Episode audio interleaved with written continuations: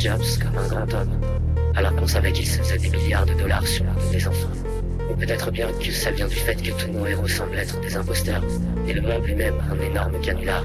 On se spam les uns les autres avec un tas d'opinions minables qui voudraient se faire passer pour de vraies idées, avec des réseaux sociaux qui simulent l'intimité. Ou est-ce que c'est le fait qu'on a voté pour ça?